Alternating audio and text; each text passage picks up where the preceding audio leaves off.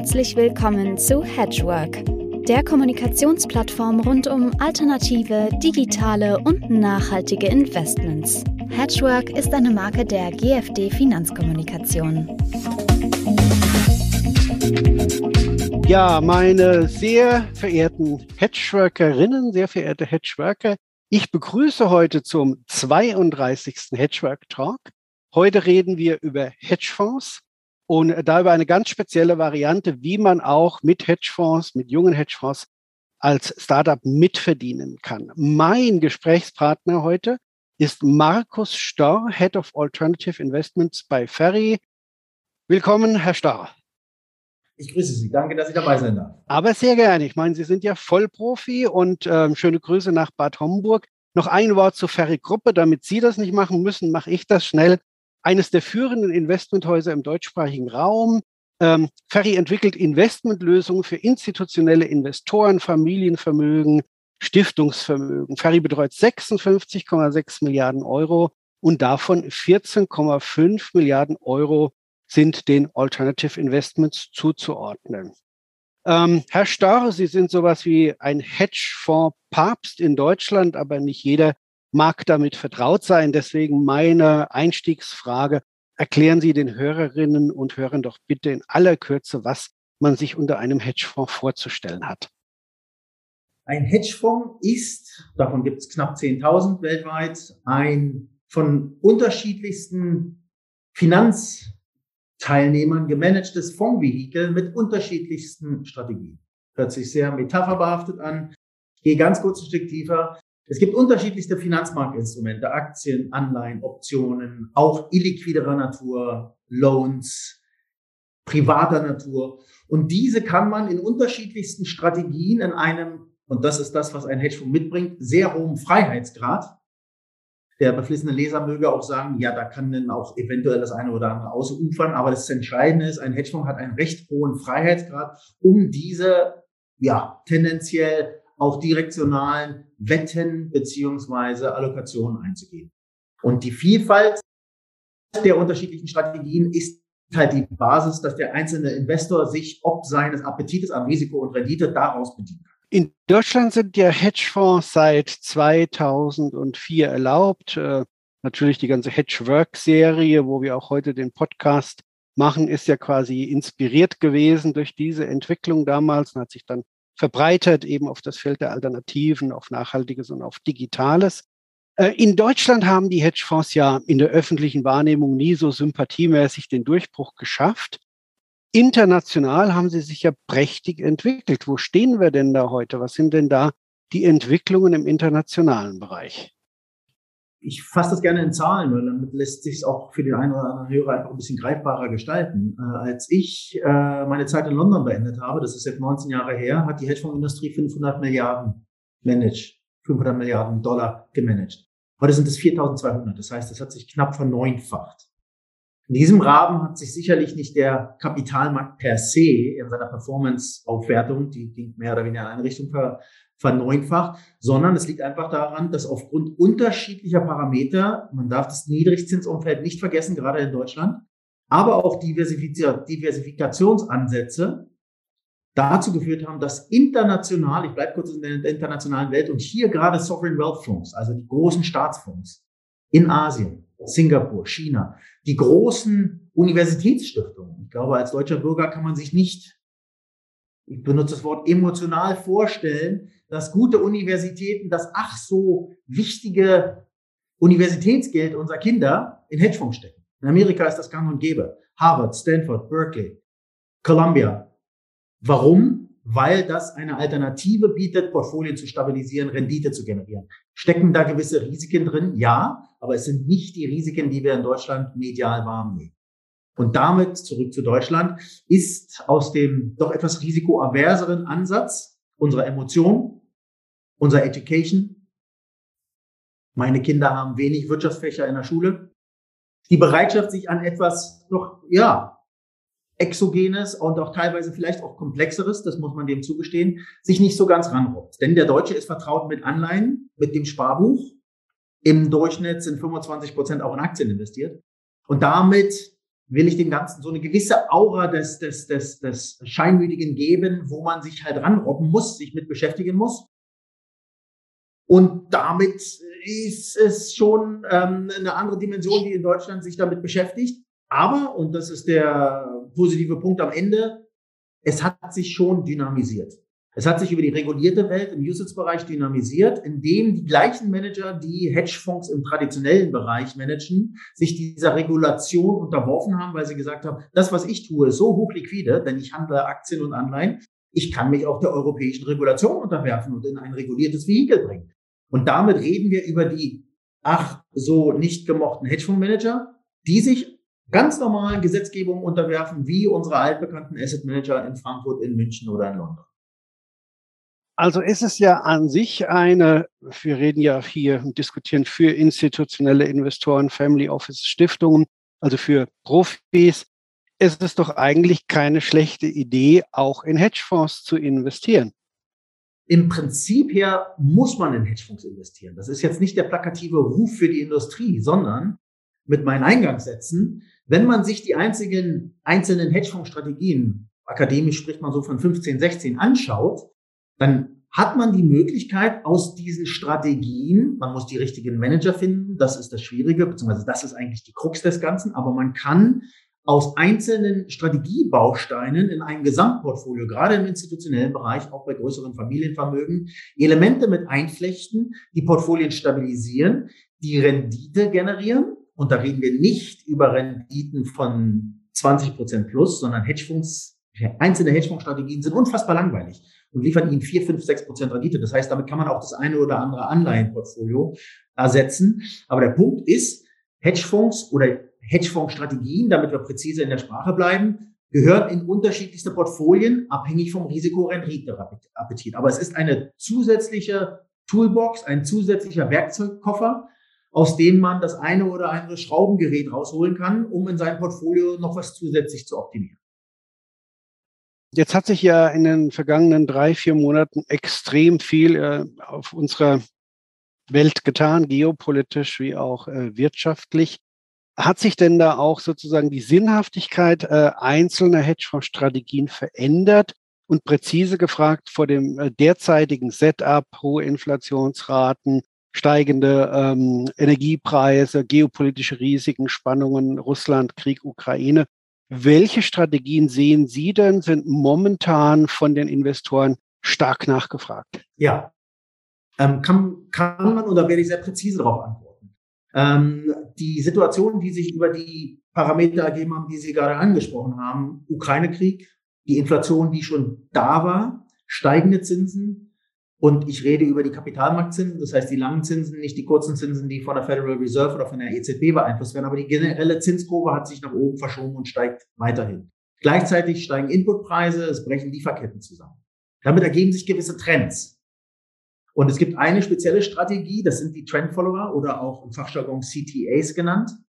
Und diese Trends, die historisch bis vor anderthalb, zwei Jahren in eine Richtung gingen, nämlich dass die Zinsen gefallen sind, die drehen sich zurzeit in eine andere Richtung. Wenn Sie ein breit diversifiziertes Hedgefondsportfolio haben im Jahre 2020, sind Sie zwischen ein und drei Prozent positiv. Nasdaq ist minus 20 Prozent, S&P ist minus 14 Prozent, DAX ist minus 15 Prozent.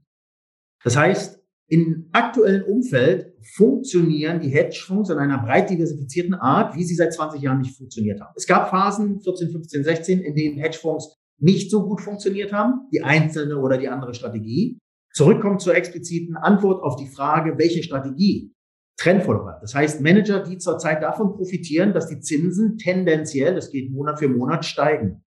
Es gibt auch sehr, sehr direktionale Bewegungen, die sehr systematisch sind im Rohstoffbereich. Und das liegt nicht an dem unglaublichen Leid in der Ukraine, sondern es liegt an unterschiedlichsten Verwerfungen, auch in China, aber auch geopolitisch genereller Natur. Und damit ergeben sich zwei, drei Strategien, die zurzeit hochprofitabel sind, sehr gut funktionieren. Das ist der Block der Trendfollower. Und der zweite Block sind Arbitrage-Strategien. Das heißt Strategien, die in ihrer Art, und da ist es egal, ob man Aktien, Anleihen, Optionalitäten strukturiert, es gibt Möglichkeiten, Positionierung am Kapitalmarkt einzugehen, die marktunabhängig sind. Und das führt dazu, dass man mit Renditen von drei, vier, vielleicht auch viereinhalb Prozent im Jahr in einem Umfeld, in dem die Zinsen zurzeit steigen. Das heißt, jeder, der eine Anleihe hat, sitzt auf wahnsinnigen Kursverlusten in 2022. Und das sind so die Strategien, die man zurzeit ähm, sehr gut einsetzen kann, die sehr risikoarm sind. Und es verbieten sich zurzeit Strategien, wo hohes Leverage eingesetzt wird, also Fremdkapitaleinsatz. Es verbieten sich direktionale Aktienstrategien. Und damit kann man, ich komme zurück auf die Vielfalt der Hedgefondsstrategien, sich schon einzelne Elemente in ein Portfolio zusammenbauen, so dass man auch in diesen unruhigen Zeiten noch gute Portfoliobeiträge hat. Also ich fasse zusammen, es macht äh, natürlich Sinn, in Hedgefonds zu investieren. Man muss in die richtigen Strategien investieren, zur richtigen Zeit, wie immer. Und äh, die Ferry-Gruppe wäre ja nicht die Ferry-Gruppe, wenn sie nicht über den Tellerrand noch hinausschauen würde. Wie kann man dann eventuell noch verdienen mit und an Hedgefonds? Und da sind Sie ja auf einen ganz interessanten Ansatz gekommen. Äh, sie haben festgestellt, wenn Hedgefonds jung sind, dann kriegen sie eigentlich kein Geld, weil äh, die großen Investoren und je größer die Investoren, desto härter die Anforderungen möchten auch in große, vermeintlich sichere natürlich Hedgefonds investieren. Und ähm, Sie haben festgestellt, gerade die guten jungen Talente, die beginnen etwas aufsetzen, bis die die ersten 100 Millionen erreicht haben, Assets under Management, und das ist sowohl die Knackgröße. Äh, bis dahin ist es schwierig, aber Sie haben jetzt auch eine Möglichkeit gefunden, da auch noch zu partizipieren. Was haben Sie da entwickelt, entdeckt, ähm, an Geschäftsidee entwickelt? Das ist eigentlich ein Prozess, der über die Jahre entstanden ist. Die Akademie hat das schon früh aufgegriffen. Die Akademie hat auch in unterschiedlichsten äh, statistischen Modellen und auch Fra Befragungen festgestellt, und mit der Akademie meine ich den angelsächsischen Raum, dass junge Manager in ihrer Incentivierung dynamischer incentiviert sind. Das heißt nicht, dass sie mehr Risiken nehmen, sondern dass sie an ihrem Unternehmen, ein Hedgefonds ist nichts anderes als ein Asset Management Betrieb, der halt einen Hedgefonds managt. So wie die Allianz oder die Union oder die Sparkassen einzelne Aktienfonds managen, so managt ein Hedgefondsmanager einen Hedgefonds, Fonds als Vehikel. Und in diesem Bereich ist es so, dass wenn ein ähm, Hedgefonds gegründet wird, dann sind es oftmals drei, vier, fünf Persönlichkeiten, die sich vollends auf dieses Geschäftsmodell, ihren Fonds ihre Strategie zu managen konzentrieren. Das ist was anderes, als wenn man einen Hedgefonds hat, der 10, 20, 30, 40 Milliarden verwaltet, wo alleine über die grundsätzliche Verwaltungsgebühr schon ein sehr hoher Cashflow generiert wird. Das heißt, der eine oder andere Portfolio-Manager, ohne ihn zu nahe zu treten, hat vielleicht eine gewisse Ruhe ob seines normalen Salärs und braucht die eigentliche direktionale Incentivierung über den Erfolg seiner Performance gar nicht mehr zu seiner Ehefrau nach Hause zu tragen. Daraus abgeleitet gibt es Manager, die eine sehr, sehr hohe persönliche Dynamik und auch natürlich Kenntnis haben und die nicht über diese angesprochenen 100 Millionen kommen. Denn warum sind diese 100 Millionen sehr wichtig? Um Assets zu sammeln, was das Ziel eines Hedgefonds-Managers ist, weil er möchte nicht nur Performance machen, sondern er möchte auch Geld verdienen, muss man über diese 100 Millionen rüberkommen, weil erst dann entsteht die große Aufmerksamkeit im institutionellen Bereich. Fast alle Datenbanken von den großen institutionellen Investoren, die wir angesprochen haben, die Sovereign Wealth Fonds, die ganzen Datenbanken schauen nur auf Fonds, die mehr als 100 Millionen haben. Das heißt, man taucht auf diesen Screens von diesen großen Entscheidern, von diesen großen Investoren gar nicht auf, wenn man diese 100 Millionen nicht hat. Jetzt zu dem Ansatz. Wir haben vor sieben, acht Jahren das allererste Mal mit einem Hedgefonds eine sogenannte Umsatzbeteiligung verhandelt. Das heißt, wir haben gesagt, wir haben mit unseren Kunden gesprochen. Unsere Kunden sind bereit, euch zu unterstützen, auch wenn ihr gerade aktuell nur 50 Millionen Dollar verwaltet. Dafür, weil es ein implizit höheres Risiko hat, nicht in der Performance, sondern in der institutionalisierten Struktur,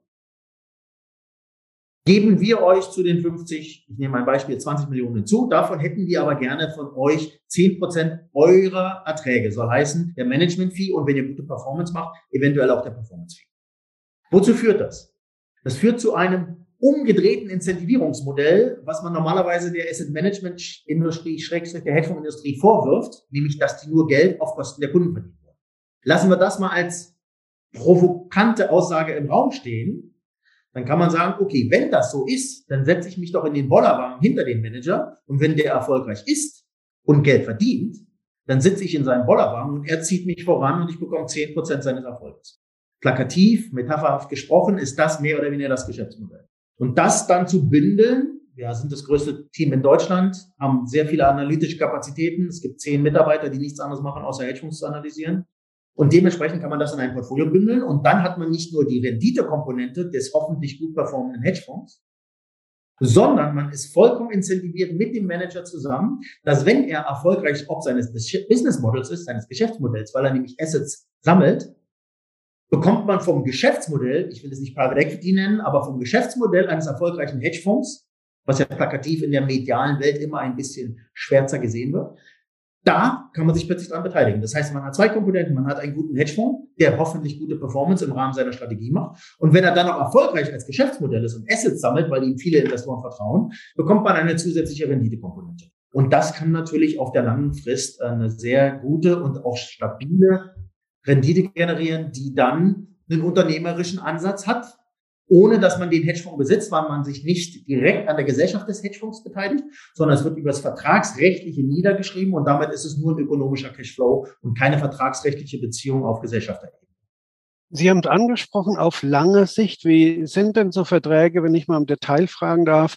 Ich meine, am Anfang hat der Hedgefondsmanager großes Interesse, dass Sie ihm das Geld geben und die Umsatzbeteiligung sozusagen, die zahlt er gerne, weil er ja wächst, ja und damit auch an andere ähm, Investorengelder kommt. Aber es wird der Moment kommen, da ist er so groß, dass er sagt, Mensch, wie kriege ich denn jetzt Ferry wieder los? Wie kriege ich denn jetzt den Markus Storr wieder los? Auch äh, sind die von vorne weg zeitlich befristet, diese Verträge? Haben die irgendwie ähm, Kündigungskomponenten oder sowas dann so, dass der Fondsmanager, wenn er dann äh, durchzieht, äh, dann sagt, also ihr wart super und vielen Dank, äh, aber so, äh, ich habe jetzt ein anderes Interesse. Wie ist das ausgestaltet?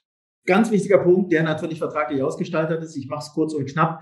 Es gibt unterschiedlichste Parameter, die sowohl seitens der Feribi oder beziehungsweise der Kunden die Möglichkeit bieten, dieses wieder zu eliminieren. Fonds performt nicht, Setup hat sich geändert, die normale Due Diligence-Prozesse, die ja monatlich durchlaufen, wenn sich Änderungen beim Fonds ergeben, können wir dort uns auch wieder verabschieden. Das Gleiche, und das ist ganz wichtig, wird aber auch dem Manager geboten. Diese sogenannte Buyout Clause ist bei einem Manager in jedem dieser Umsatzbeteiligungsverträge mit drin, denn, wie richtig gesagt, der Manager kommt, wenn er erfolgreich ist, an einen Punkt, wo er das vielleicht gar nicht mehr braucht, was er historisch gebraucht hat, das ihn unterstützen, etc., etc., vielleicht auch teilweise beraten in Gesprächen. Und damit hat er die Möglichkeit, nach einer gewissen Fristigkeit unter Zahlung eines gewissen One-Off-Betrages sich aus diesem Umsatzbeteiligungselement herauszukaufen. Das hat natürlich dann an dieser Stelle einen riesengroßen Vorteil für unsere Kunden, die dann auf einmal, ob der, denn bei der Ferie bleibt davon nichts hängen, sondern es geht alles an die Kunden, sich mehr oder weniger aus dieser Situation zu befreien. Vor vier Jahren war das schön für ihn. Jetzt möchte er sich gerne befreien, weil er diese Umsatzbeteiligung gerne für sich haben möchte. Und damit bietet sich die Möglichkeit, sich wieder daraus zu lösen. Der zweite Punkt, der wichtig ist in diesem Zusammenhang, ist, es gibt immer ein Minimum-Investment gegenüber dem Manager was dazu führt, dass der Manager weiß, mit diesem Betrag sind wir immer investiert. Warum ist das wichtig? Der Manager möchte ja eine Planungssicherheit haben. Es ist ein Unternehmen, was einen Fonds managt. Und dieses Unternehmen braucht, wie jedes andere Unternehmen, ob es ein Maschinenbauer ist, eine gewisse Planungssicherheit. Das heißt, wenn wir uns dafür bestätigt committen, 20 Millionen dort zu investieren, dann sind die so lange in diesem Fonds drin. Und in dem Moment, wo sie nicht mehr drin sind oder man unter diese Grenze fällt, implodiert der Umsatz, die Umsatzbeteiligung und der Manager kann seines Weges gehen ob er das dann alleine möchte, sei dahingestellt sein. Aber das sind so zwei wichtige Komponenten, die in so einem Vertrag mit drin sind. Meine Schlussfrage an Sie, Herr Storr. Sie sind ja nicht nur international ein Kenner, auch auf der kargen Wüste Deutschlands sehen Sie vereinzelt Pflänzchen, die versuchen seit Jahren nach oben zu kommen. Können Sie sich denn vorstellen, dass, ähm, sagen wir mal, Deutschland nicht nur vom Hedgefonds-Konstruktionsland auch irgendwann mal zu einem Hedgefonds Produktionsland werden würde. Und vielleicht kann ja Ferry mit diesem Ansatz da eine gewisse Rolle spielen sogar. Also über die letzten Jahre hat sich der edukative Level in der professionellen Finanzwelt sehr stark erhöht. Das heißt, von den Marktteilnehmern her selbst ist das Know-how in Deutschland vorhanden, um auch aus Deutschland Hedgefondsvehikel zu verwalten und zu managen. Es gibt die eine oder andere sehr erfolgreiche Boutique, die Hedgefonds-nähere Strategien implementiert hat, sehr erfolgreich auch Assets geraced hat, was dem Standort Deutschland gut tut. Denn was wir nicht wollen, ist eine Oligopolstruktur, in der nur die großen Asset Manager aus der gefühlten Sicherheit die Assets sammeln, sondern man möchte, wie in jeder Industrie, frisches Blut, frische Ideen haben. Das Problem, warum ich glaube, dass das in Deutschland nicht passieren wird, ist, außer es ändert sich die Investorenbereitschaft, wenn man ein Unternehmen aufmacht, dann machen wir das nicht auf irgendeiner Insel auf und die Kunden sind auf irgendeinem Festland. Und ich muss jedes Mal mit dem Ruderboot dorthin. Warum sind die ganzen Hedgefonds in London, in Singapur, in New York, in Chicago, in Milwaukee, in Los Angeles, in San Francisco? Weil dort die allokationsaffinen Gelder sind. Die angesprochenen Endowments der großen US-amerikanischen Universitäten, die ganzen großen Pensionskassen der Amerikaner, die ganzen Feuerwehrleute, die ganzen Polizisten, deren Pensionskassen investieren in Hedgefonds. Worauf will ich hinaus? Die Bereitschaft in einer Breite, sich mit diesem Thema zu beschäftigen in Deutschland, ist nicht so intensiv vorhanden wie auch zum Beispiel in Skandinavien. Das heißt, selbst wenn sich hier ein Hedgefonds etablieren würde mit einer Strategie, muss er immer noch nach London und New York und nach Singapur fliegen und fragen, möchtet ihr bei mir investieren? Das heißt, der Heimatvorteil der großen Hedgefonds-Lokationen weltweit führt dazu, dass diese neuen Pflänzchen halt immer wieder in London, New York, auch in Paris, aber weniger in Deutschland. Ich äh, möchte mit den Worten schließen, wo es Leben gibt, gibt es Hoffnung. Vielleicht sehen wir doch mal irgendwann einen Ansatz, der hier funktioniert und äh, eine, eine Wertschätzung diesen Strategien gegenüber, wie sie neutralerweise auch äh, erbracht werden kann. Nach Bad Homburg ganz herzlichen Dankeschön an Herrn Storre. Immer wieder spannend mit Ihnen zu sprechen, immer wieder schön mit Ihnen zu sprechen. Ich hoffe, dass wir bald wieder miteinander zu tun haben werden. Herzlichen Dank nochmal. Danke für Ihre Zeit.